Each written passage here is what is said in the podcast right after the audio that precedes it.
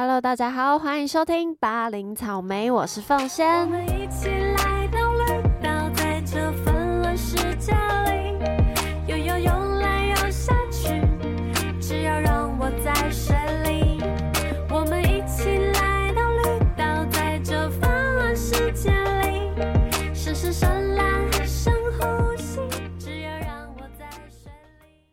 哎呀，我不知道大家有没有听出来，这集我的开头那个鼻音略显重，有一点重，为什么呢？因为这周的天气实在是太诡异啦！上周末出太阳，热到爆，然后这周直接很冷呢、我今天录音的时候超冷，大概才十一、十二度，然后我直接被搞一个流鼻水，流到不行啊！就是没有咳嗽，但是鼻水一直流。不知道大家会不会觉得，就是最近怎么奉先的每一集都在说他流鼻水，不是过敏就是感冒，有的没的。我现在觉得自己听自己的声音好像蛮有磁性的、啊，有没有这么觉得嘞？那么这集就要来跟大家介绍一位外国的女星，一位女歌手。不知道这周的大家过得还安好吗？好，我们直接切入正题。我要介绍哪一位女歌手呢？诶，大家如果知道的话，其实巴黎草莓很少介绍国外的人呐、就是偏少数，只是比较多在华语歌曲。那最近呢、就是前几天超级杯的中场表演，蕾哈娜的演出直接红翻全球，就是因为那演出让我有灵感，要让我这一集介绍蕾哈娜。那我那时候看他那个超级杯中场的表演的时候，首先最先吸我眼球的是他胸前那个红色的反光胸罩。就是他全身都穿红色的，就只有胸前那两个胸罩，那什么两个胸罩，一个胸罩是那种反光材质的，可能是塑胶，对，其他都是一一直布料，然后只有那两颗是塑胶，然后就会反光，我就觉得 好特别，好前卫哦。再来呢，就是往下看到他的肚子，咦，肚子怎么怎么那么大？之后后来我才发现，原来她是怀孕呐、我吓傻哎、因为她的表演开场，如果有看的人就知道，她是在半空中开场的，就是他们的舞台是吊挂一个平面在半空中哦。我现在越讲越鼻塞，大家会听到我那个鼻音越来越重，绝对不是我怎么了，就是越讲越鼻塞而已。好。他那个平面是挂在半空中，然后他就在那个平台上面表演，然后还唱跳，一个孕妇哎、而且不是只有开场挂一下而已哦，他是还蛮长一段时间都在半空中，而且还上上下下。那当然，他的身身体上就是有绑那个安全绳索，但是我还是觉得好可怕，好厉害哦。他就是一连唱了好几首长达十几分钟的表演，我真的觉得她是史上地表上最强的孕妇了。然后网络上就有一个梗图，说她肚子里面的宝宝同时是不是也在随之起舞，也在里面开 party 呀、真是太厉害了啦！那简单介绍一下超级杯的中场表演，其实就是全歌手们梦寐以求的大舞台。那今年的中场秀更被誉为史上最伟大的中场秀表演。来了很多嘻哈的传奇界的大佬们，例如 Snoopy Dogg，还有 Fifty Cent，还有阿姆都来了。那他们甚至一起带来了十四分钟的千禧年嘻哈经典串烧组曲，而这十十四分钟，这个十四分钟吸引超过一点二亿的观众，诶，所以大家就会知道为什么它是歌手们梦寐以求的大舞台了吧？然后这次蕾哈娜大应演出，直接让人家很惊喜之外，是，除了因为很久没有公开演出之外，还有一个原因，是因为呢，在二零一六年的时候，旧金山四九人队的前锋卫 Colin Kaepernick。Colin Kaepernick 呢，在比赛前国歌演奏的时候啊，单膝跪地，为了抗议种族歧视还有警察暴力执法的问题。谁知道他这个举动后来遭到联盟封杀，很过分哈。那雷哈娜为了声援他，他就推辞掉了二零一九年超级杯中场秀的演出机会。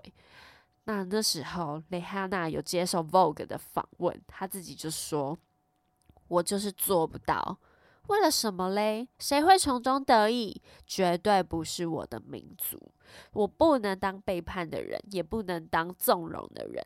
我对于他们的组织的某些事是完全没有办法认同的，我还没有准备好要以任何形式为他们服务。”帅。太帅了！那最后二零一九年的中场表演者是 Maroon Five，对，所以这次他回来参加中场表演，大家就是惊呆了，没想到他会原谅超级杯。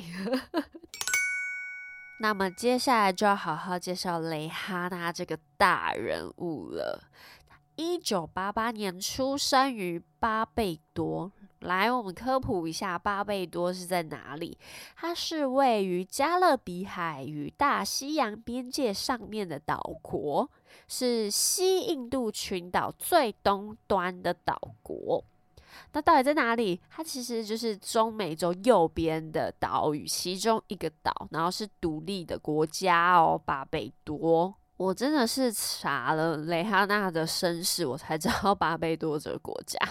那蕾哈娜她除了是歌手之外，她同时是演员，还是慈善家，还是设计师，甚至是很厉害、最厉害的商人。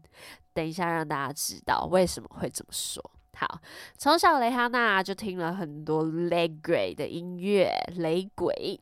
在二零零三年的时候，和同学组成了一个三人团体。那某一次呢，他他被美国的唱片制作人发掘，然后就把他带去参加面试。那那个时候啊，蕾哈娜唱了 Maria 凯莉，Maria Kelly，我讲了英文还要接中文，好好台哦。好，他唱了 Maria Kelly 的歌曲 Hero，然后那个时候，那个美国制作人就说，蕾哈娜走进房间之后，仿佛其他两个女生都不存在了。哇，这是什么 至高的评价？另外两个那个女生也太可怜了吧？就是北北东西同一个时候出来的，一起去，然后所有的光芒都被蕾哈娜拿走了。这就是有些人天生出来就是要当明星的啦。那之后呢，他就邀请了蕾哈娜去美国录制一些唱片，然后送给很多的唱片公司。之后呢，他就和制作公司正式签约喽。结果，蕾哈娜的歌声呢，也被知名饶舌歌手 Jay Z 相中。一举和蕾哈娜签下了六张专辑的合约，这合约六张专辑合约就是我帮你出六张，然后我们约就到期的意思。那到底几年会出六张，这就不好说，所以是以张数来算的。那签了之后呢，他就从巴贝多迁居到美国了。这时候是二零零三年，所以等于那时候的他才十五、十六岁。太厉害了，太厉害了！接下来呢，第一张专辑《Music of the Sun》就在二零零五年，就是等于隔两年之后正式发行。接下来要给大家介绍的第一首歌，就是最最最最知名、最爆红的歌曲《Umbrella》，ella ella a a a m an umbrella。哎，我发现我好像唱歌的声音跟讲话的声音就不太一样，哎，不会有太重的鼻音，还是其实有。Umbrella, ella, a a a，好，不要再 A 了。那 Umbrella 这首歌呢，是收录在二零零七年第三张的专辑《Good Girl Gone Bad》。就是好女孩要变坏喽。但我只能说中文翻译非常的怪跟烂，我就不翻中文了。那《Brella》这首歌呢，有一个很特别的地方，就是他和他的老板 Jay Z 一起唱的。他们两个那时候就说，终于有机会可以和彼此就是做一首歌，唱一首歌了，他们很开心。那《Umbrella》这首歌的 MV 有一个很特别有趣的小故事，可以跟大家分享。他在 MV 中间有一段是全裸，然后。涂着很像十八铜人的那种银粉，整全身，然后在 MV 中跳舞。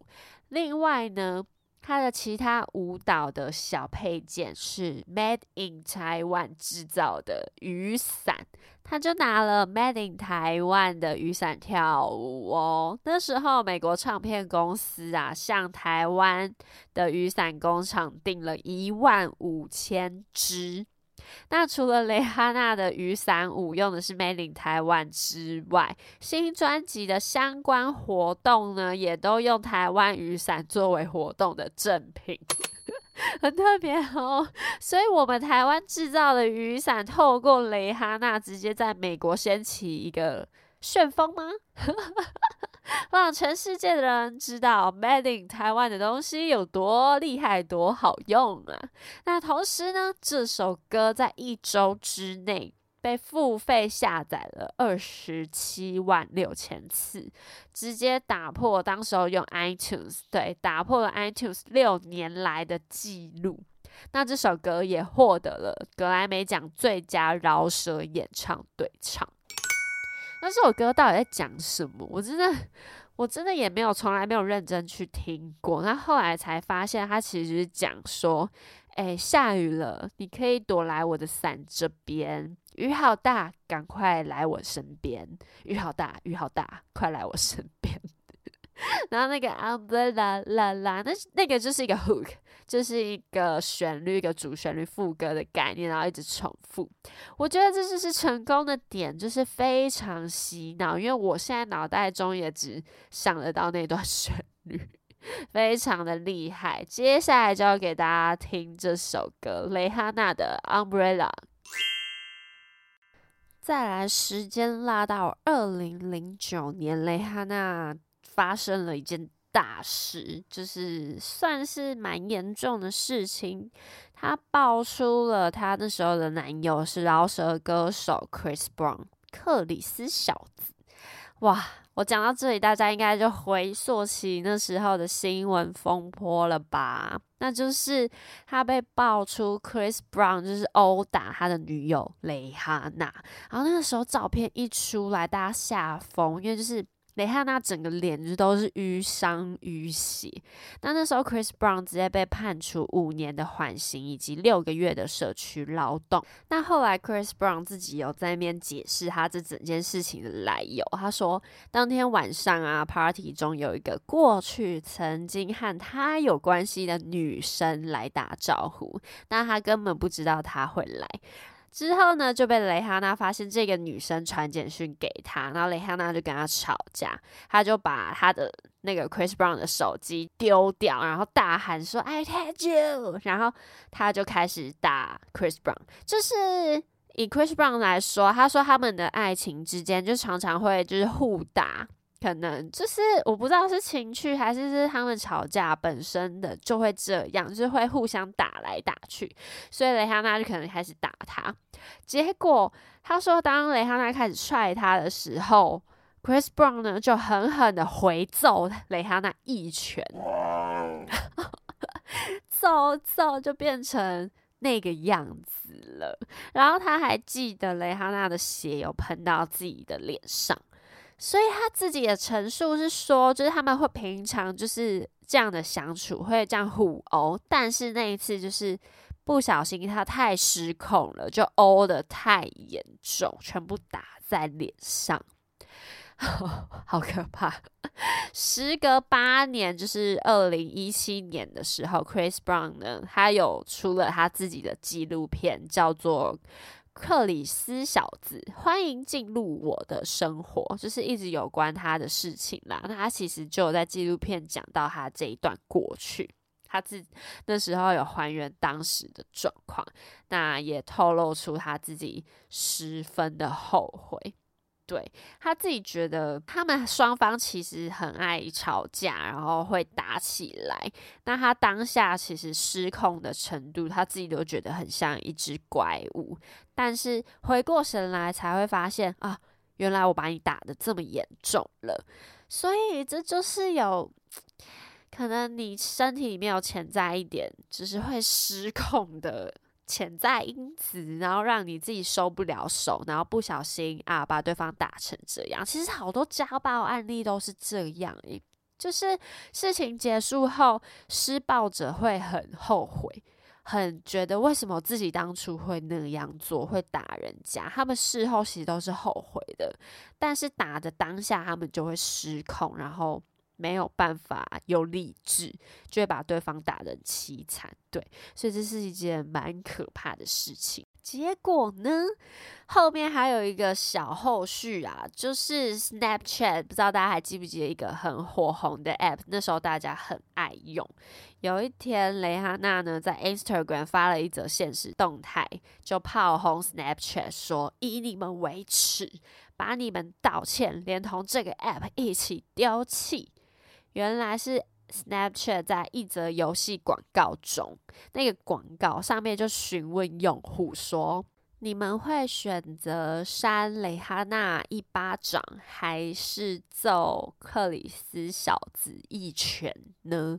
哎，题外话，我觉得这段话超难念的，因为念太快，我直接台湾国语。哎，你会选择扇蕾哈娜一巴掌，还是揍克里斯小子一拳呢？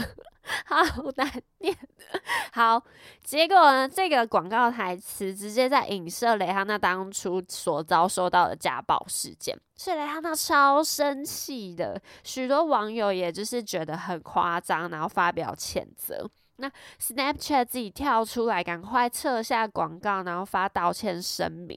Snapchat 发言人啊，他他其实是说，他对于这则广告令人感到恶心，且不应该出现在我们的软体平台上。那他们是。等于是审核过程中没有好好审核，就让他上架了这个广告，他们感到非常抱歉，blah blah blah 的，对，然后也表明说制作该广告的游戏公司和 Snapchat 是毫无关联的，然后最后呢，就是他也跟这游戏公司终止了商业关系，但是来不及了，这件事发生之后，因为雷哈娜就是超神奇，他不管你的道歉，Snapchat 股价直接骤跌四趴。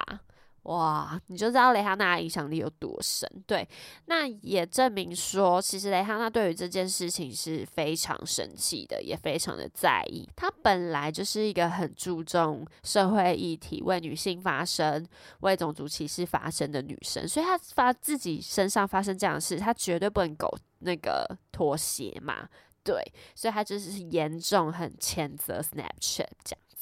哇，真的是女强人呐！那对于发生就是被打这件事情也超遗憾的，但还好她没有因此而受到重伤。那我也觉得蕾哈娜真的是蛮勇敢的。她那时候年纪其实还很轻啊，就遇到这样的事情，但我觉得她有善用她自己的发言力，对她的影响力，然后去做她认为对的事情，我觉得很。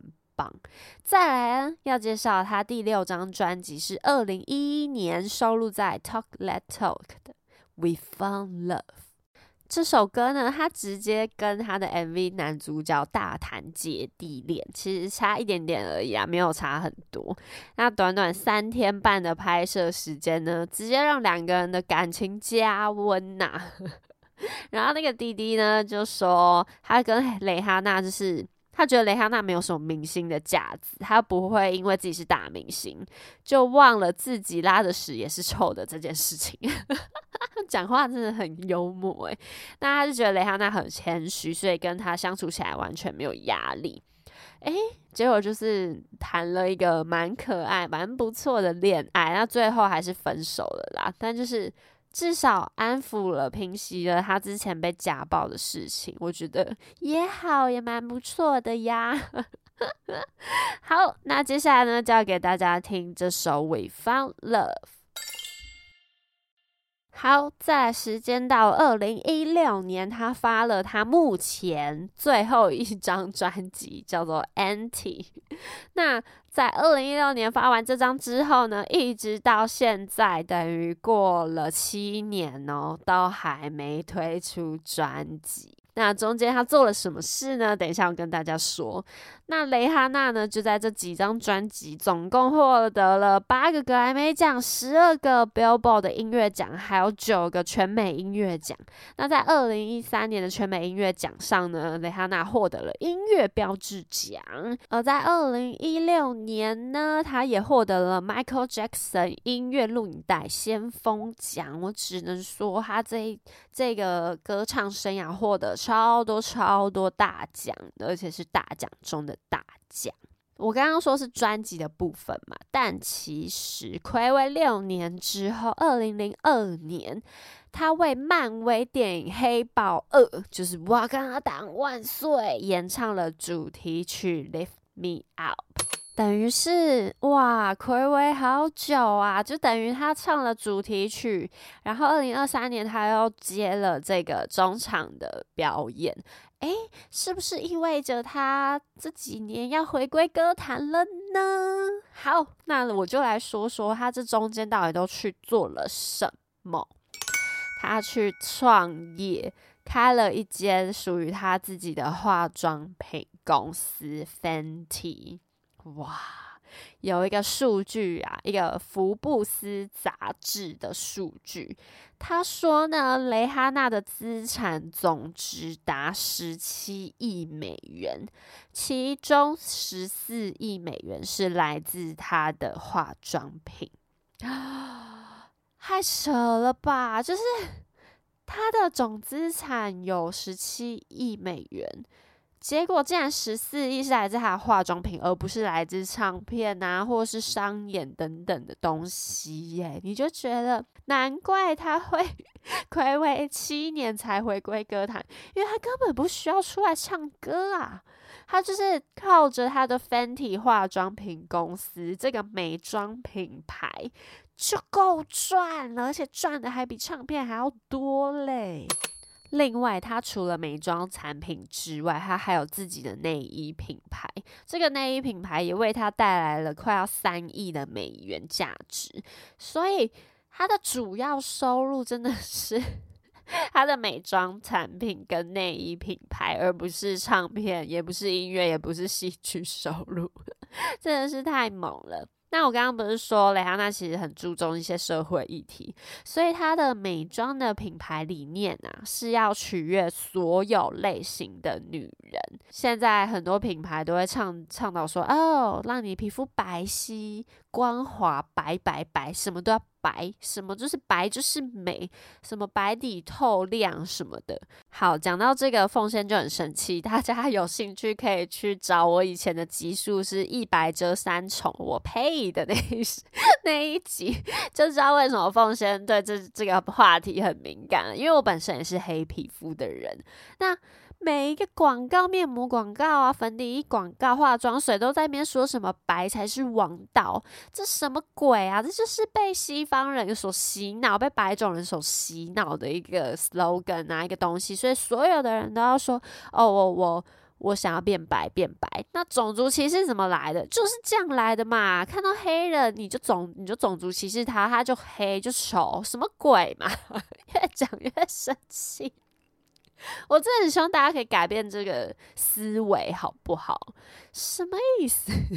但是我觉得最近的那个潮流有比较起来了，就是因为大家都走最近走那种健康路线，凹豆咖很盛行，所以现在也越来越多女生会把自己弄成小麦色的，就是大家看起来就会很健康什么的。虽然这全部都是。这种形容词全部都是一种刻板印象啦，就是管你健不健康，还是长得怎么样，就是你长怎样就是怎样啊，就是没有对与错，或是好好或不好，或是美或丑，就是很主观的东西。对，哇，我刚刚噼里啪啦的很气愤的讲了一堆，所以蕾哈娜她推出了这个美妆产品，她就是说，不管怎样的女人，不是你要一个黑人去擦那种很亮白的粉底液，是是要怎样变艺妓哦？也不对啊。所以他就是推出了四十种不同颜色深浅的粉底，所有女性都适用。哇，我真的是我要去买他们家的东西。我真的觉得，就是当你自己是被欺负的那一类别，你才会知道这件事有多严重。大家懂吗？懂我意思吗？对，可能我自己本身就是因为我是黑皮肤的人，那每我每次都会听到一白遮三丑，抱歉，我没有丑需要遮，好不好？啊，我就黑，啊，不然你是要怎么样？